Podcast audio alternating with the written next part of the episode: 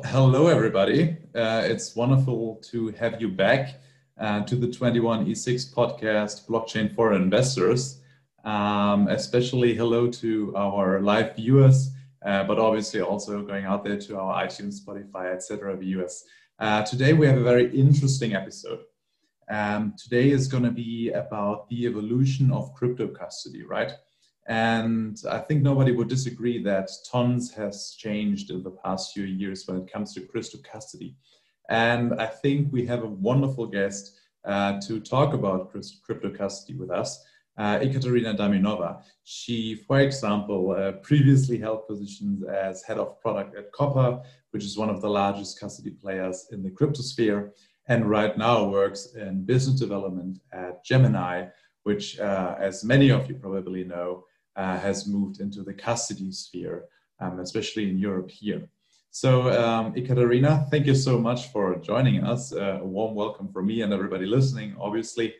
And uh, let's just, let's just jump right in, and maybe you can introduce yourself a little, and maybe take us through your main milestones in your career to date and uh, how you landed at Gemini.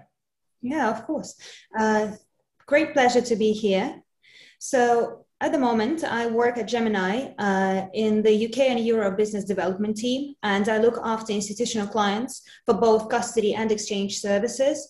And my clients are mostly crypto native funds, hedge funds, market makers, miners, uh, some of the big corporates as well who are looking to uh, put some of their balance sheet uh, into digital assets. And uh, prior to that, indeed, I was head of product at Copper, uh, which was uh, again a very interesting uh, custody solution. Uh, the company actually has uh, raised recently. And um, but I haven't always been working in the crypto sphere. So I actually started my career on the trading floor, and I've been trading in various asset classes. So that was fixed income, then I moved into structured products, derivatives, complex structures like that.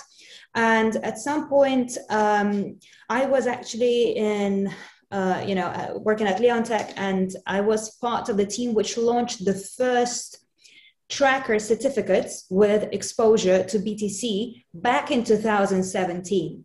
And already in 2017, we could see that there were institutional investors who wanted to get exposure to the digital assets world, but they didn't know how to buy the underlying, they didn't know how to even enter this market.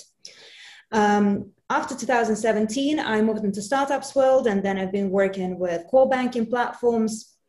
And uh, I actually grew, uh, transformed myself as a product manager. And now I did the full circle back. And now I'm working with the same type of clients that I've been servicing, say, six years ago when I was, say, at UBS. And these are exactly the same clients uh, who are interested in, uh, in the digital assets at the moment. Very interesting. That's so cool. So basically, you've you've spent a, a large part of your professional career in finance. Uh, now, uh, the questions uh, I always like to ask is, how, how, did you first come into contact with with blockchain technology? Was it um, like privately looking at the investment Bitcoin, looking at the technology, thinking, "Wow, this is really cool," or as you described uh, through Leonteq? And uh, what fascinates you about blockchain technology that uh, well to this day you only work at crypto companies? Yeah so something that uh, we have to keep in mind that the blockchain technology you know it is all about the distributed ledger. It is the ability to literally transform the way we run financial institutions around the world. So, even in my early days at the trading floor, I realized that in order to be a successful company uh, in financial services, you have to be successful as a tech provider. Um, you need to have systems which book your trades, clear your trades, that everything's matching, that there is no counterparty risk involved. And um, I could see that even the biggest bulge bracket banks have been working with legacy systems which have been around for the last 30 to 40 years and that needed that transformation. So uh, the moment when this new digital asset class started emerging of course i was interested in it as you know as a different type of investment as something that investors can keep on their portfolio um, as an asset class which doesn't correlate to the traditional markets However, it is the technology which fascinates me quite a lot. And in my opinion, what's going to happen, say 10 years from now, is the blockchain technology, the distributed ledger technology, has the potential to transform the way we run our normal exchanges. So you can't have an exchange which is only running from like nine to five. You know, mm. um, crypto uh, is trading 24 7. And one day I believe that we're going to have huge tokenization uh, programs run by multiple institutions which are going to tokenize all of the uh, traditional um, equities and commodities so that we're going to move to a cheaper, transparent, and faster ways of uh, moving money around the world. Yeah, super interesting that you brought that up because I was actually thinking about the same thing. I also work as a trader, but pretty much, except for a three month gig, only ever worked in crypto. So I'm always wondering whether the traditional markets will actually borrow some of the ideas and technologies from the crypto sphere and not only the other way around, right? So, so would you like confidently say that like in 10, 20 years, most of financial securities will be secure, uh, tokenized and trading on a blockchain?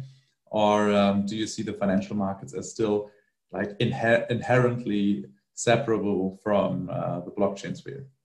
Well, I would I see that there is going to be a merge between these technologies, and uh, that's why at the moment the biggest players in the crypto world are actually custodians who are also exchanges. That is uh, gemini that is uh, Coinbase and then there are other types of custodians which are standalone custodians. And i can see that their um, that market is consolidating. There are lots of mergers and acquisitions happening. Uh, we can see that their margins are falling and they wouldn't be able to survive as standalone either exchange or custody service. What you need to do is you need to build settlement networks or networks which would um, allow clients to trade across multiple venues, to do arbitrage uh, to clear amongst like multiple venues, which is essentially mimicking the traditional financial services. So, if you'd like mm. me to touch on sort of the landscape of uh, exchanges and custody services, so I will be able to tell you what's actually happening in the industry and then what's going to happen soon. So, if we think about it, uh, most of the exchanges and early custody services, uh, they started springing up, I would say, three to four years ago. And these were built by tech teams uh, with great technology, but they were built for crypto enthusiasts by crypto enthusiasts. And they were uh, built with cool tech in mind, but they didn't really pay attention to regulation, security, or compliance. And um, we have seen that these uh, venues are now seeing that their margins are falling. They're seeing more and more scrutiny from regulators, and now they have to learn how to play by the rules. Uh, that is why, uh, for example, it's, it's, it's a pleasure for me to work at Gemini because it's an exchange and custody service which was actually built uh, with security and compliance in mind from day one. It is one of the first uh, crypto native institutions uh, which had uh, been regulated from day one. And what we can see in, in the UK, for instance, um, there are some major developments happening in the regulatory environment. So the FCA is addressing uh, this issue uh, very actively, and they have clarified um, sort of what are the new rules uh, by which everyone has to play. And, and uh, around July, we're going to see uh, that lots of companies, crypto crypto firms in the UK, they will either cease to trade the way they're trading now, or they will have to abide by some new rules. And Gemini in particular. So we've been in the UK market for a year, but mm-hmm. before we launched officially eight months ago, we actually got the crypto asset registration from the FCA, and um, sort of there are very very few companies on the same regulatory standards as us um, so there is this uh, fifth money laundering directive, another piece of regulation, which is uh, making you know everyone to wake up. Um, so I think uh, it is the fact that now the institutional and retail clients alike expect yeah. the same level of compliance and security in crypto assets as they would have in traditional assets. That is the main change, and it's actually consumer driven at the moment. Hmm. So you're basically saying there's these two big pillars driving uh, the custody space. One is regulation, right, uh, which is trying to answer to the demands of institutional clients who need these custody solutions to enter the space, who desperately want to enter the space but can't do so without custody, right? Exactly. But now, now as as um, for example, uh, uh, a Bitcoin maximalist, some, somebody would say, why can't these companies not just have a very secure private key, their super or something, and hold their crypto assets themselves? Why do you need a custodian? Maybe for the viewers, can you explain in simple terms why is it actually necessary uh, to have those custodians for hedge funds and institutional clients? Uh, of course. So the whole idea about custody is that it's a financial services term which refers to the ability to hold, move, and protect assets. And um, this has been, you know, the traditional setup in financial services, where you wouldn't, for example, trade on exchanges by on-ramping funds to exchanges. You would trade out of custody, and uh, the idea is that that mitigates the counterparty risk between different venues. Hmm. Um, so the tech focused exchanges, uh, sort of the early exchanges that have been on the market, they are all working in the same framework where we have clients on ramping funds to the exchange with a pre-funded account and then trading on that venue. So that creates friction. First of all, you have to wait for the transaction to move from one venue to another venue. So it's that's 10 minutes uh, for BTC, for example. Um, then you are constantly running the counterparty risk with that venue because what we've seen uh, over the last year is that uh, exchanges get hacked. Uh, there could be problems with uptime, uh, multiple issues. So if you are a reputable hedge fund or if you're a new fund and you're trying to raise capital from your investors, you need to prove somehow that that when you're working with uh, these trading venues, that the client's funds are not going to disappear. Mm. Therefore, um, essentially you need uh, custody providers and the trend that we already see in the industry is that more and more exchanges are actually um, sort of asking to integrate with custody providers so that their clients can trade out of custody on these venues so the system is much more similar to traditional finance. Hmm. However, if we think about it, uh, we can't just translate the same concepts from digital assets to normal assets. It's very difficult to marry these two asset classes um, because essentially there are huge infrastructure gaps in place. Fiat, so when you are trading crypto, you still need to exchange it for fiat. And when you're trying to on ramp your fiat onto some exchange, you need the same banks which would be able to process fiat and at the same time they would trust the exchanges. And this is the biggest problem in the industry at the moment. The fiat providers, they've been around for 30 years again, and they are going to be extremely vigilant in terms of which venues they work with.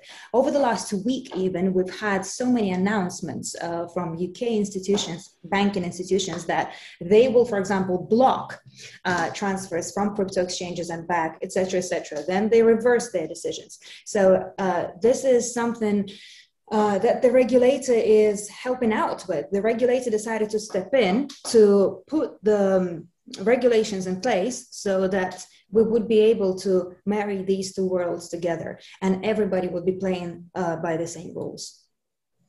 Interesting. Basically, correct me if I'm wrong, right? But Gemini, at least as I know, it started out as an exchange, right? And now also kind of places. Well, not really. Not really. All right, I'll fill, fill me in. yeah, so. Uh, mm-hmm. So Gemini uh, was founded in 2014 by uh, Tyler and Cameron uh, Winklevoss, sure. and it started out as a custody solution. Oh, really? Yes, exactly. So what happened in 2014 is that um, Tyler and Cameron acquired substantive amounts of uh, digital assets And they realized that they need a way to store and safeguard these assets so that they wouldn't disappear. Uh, they've been looking into the technology, how they can protect the private key, etc. But at the moment, at that at that point in time, there were no solutions on the market which would ensure complete safety for that amount, that large amounts of uh, Bitcoin. Sure. Uh, therefore, Gemini actually started out as a custody provider. So, first thing that they did is uh, they um, uh, essentially build a custody solution which is based on HSMs, uh, where uh, the the HSM units are actually held in data centers, which are physically guarded and geographically distributed uh, around the US. They're kept in these data centers in secure locked cages. And there are various rules about uh, who and when can access um, uh, the HSMs. And the private mm-hmm. keys are generated and stored on these HSMs, and they never leave those devices, which means that to date, this is the most secure custody that you can ever have in the world. Uh, therefore, we've been entrusted to guard the uh, Canadian ETFs, um, sort of uh, their funds, uh, then all of the biggest financial institutions like State Street, etc. When they're looking for a partner, they're looking for someone who has been audited, and we're being, for example, audited by Deloitte, we're SOC 1 and SOC 2 certified. So mm. things like that. However, uh, if you're thinking about this type of custody, it is very bulky. It is a very expensive system to run. Yes. Absolutely. And there are, of course, alternatives to the market. So the likes of Fireblocks and Copper, they're using much, much more lightweight technology, uh, which is, for example, based on the MPC. So that's multi-party computation, where yeah, private can, key can doesn't maybe, exist. Yeah. Yeah. Mm-hmm. Can you maybe explain that? Because uh, you're describing it perfectly, right? That basically you want your uh, your assets to be as, as, secure as possible, but um, essentially, maybe similarly how it works on a blockchain, right? You can trade your transactions per seconds against the secureness and, and, and decentralization of the blockchain. Now, having or also working at a quant trading firm and a market maker, for us it's super important to move say your Bitcoin from one exchange to the other in, in, in no time, right? And having this extra layer of a custodian, at least in, in my na- naive assumption, would just mean that this takes takes a longer time and is therefore um, basically just an additional cost, uh, which would only have to be incurred if it, if it would be basically uh, regulatory mandatory. But you I think you were just about to touch on um, custody solutions, which are actually faster and um, maybe solve this problem. But this is something I'm always wondering about um, how, how you could tackle um, like arbitrage funds who need their funds as fast as possible uh, wherever. Yeah, of course. So um, the HSM uh, solution, where we completely take care of the private key, that is uh, actually more applicable for long only clients and clients who um, sort of do not need uh, to move uh, large amounts too quickly around multiple venues. So it is really like a cryo custody solution uh, to make sure that your funds never disappear. Um, as I said, you have to compromise uh, in terms of speed and in terms of bulkiness and costs. Uh, Therefore, uh, there are other technologies uh, which are more lightweight. So yeah. I can briefly touch on the MPC technology. Uh, the idea is that uh, when you have um, sort of this private key, the MPC technology completely destroys the idea of the private key. Instead, you have the three shards of the key, which are created simultaneously but independently. And you would need two, for example, out of three uh, shards to sign uh, any transaction. And um, the system works in such a way that uh, the key doesn't exist at all. Uh, therefore, there is nothing that can be compromised. It's a much, much faster and lightweight solution, but it requires essentially some form of self custody. And it is more applicable for tech savvy clients, uh, for clients who are um, essentially comfortable uh, with uh, adopting and running this technology internally. Uh, therefore, we've seen that such solutions are very good for um, crypto native funds, but this type of solution is completely uh, not applicable for uh, some sort of traditional wealth manager. Um, where you have an old institution where you have a team of uh, bankers who are used to ideas of interest rates and uh, you know and ideas of mm-hmm. how uh, you could essentially invest but they don't know which buttons to push uh, so i can see that in the next i would say year we're going to see either merger of these technologies or we're going to see some interesting um, sort of mergers and acquisitions, or we're, we're going to see some new technologies emerging. So uh, this is a space to, uh, to watch very closely. Hmm. Do you also expect some kind of uh, consolidation when it comes to the companies offering um, custodianism? I mean, I, I, know of multiple German providers.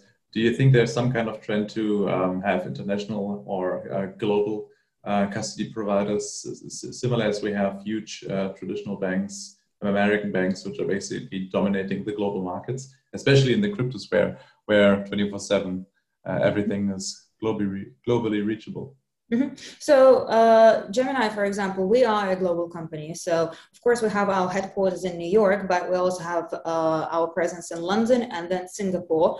And uh, that means that we are working around the clock, and our clients are also working around the clock. Um, I think something that we can also kind of dive uh, into is uh, the whole DeFi ecosystem. The thing is mm-hmm. that uh, the idea of DeFi, decentralized finance, it uh, completely destroys the idea of centralized um, exchanges and uh, central counterparties, and uh, it also advocates for self custody. So the clients always are looking after their own funds. Um, what we've seen so far is that DeFi has been very much of uh, a retail game and more and more uh, increasingly so i'm having more questions from institutions asking me about defi uh, but at the moment there isn't a secure infrastructure for them uh, to access the defi ecosystem because uh, uh, they are still looking to uh, be working with custodians. So something else that we can expect in the next year or so is that there will be custody providers which will be catering for access to web3 and the DeFi ecosystem. And I'm not mm. just hmm. talking about Ethereum, I'm also talking about uh, sort of other blockchains which are also going to run their own smart contracts in their own interesting ways. So this actually has the potential to to really challenge the existing financial uh, services systems around the world. Hmm. Yeah, I can absolutely see the decentralized finance finance as an kind of antithesis to centralized exchanges and um, custody providers, right? And it kind of embodies the, the, the spirit of cryptocurrencies of self governments and um, well, self custody. And like in the far future, let's say five to 10 years, do you, do you actually see that there's a, a significant probability that a lot of custody services, services which are currently provided by, say, Gemini, are going to be solely smart contract based and we will have, so to say, digital nameless uh, custodians, and at some point, um, custodianism will actually uh, vanish completely, or do you think they will always have a place?